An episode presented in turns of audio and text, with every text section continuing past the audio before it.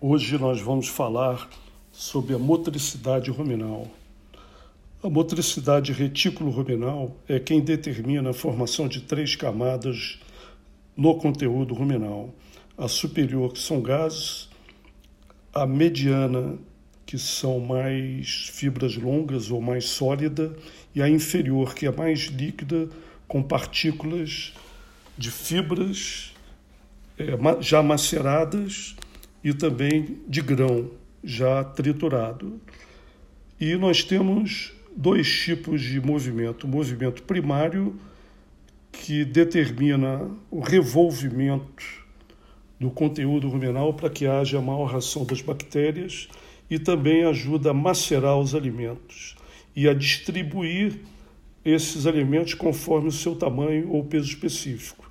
Quanto maior o peso específico, tende a ir para o assoalho retículo ruminal.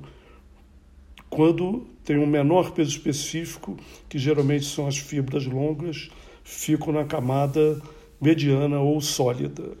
E o movimento secundário, que é o movimento de eructação, que é o movimento que faz com que não haja possibilidade de um acúmulo muito grande de gases dentro do rumen que poderia ser prejudicial ao animal, até matando o animal por compressão do diafragma e asfixia.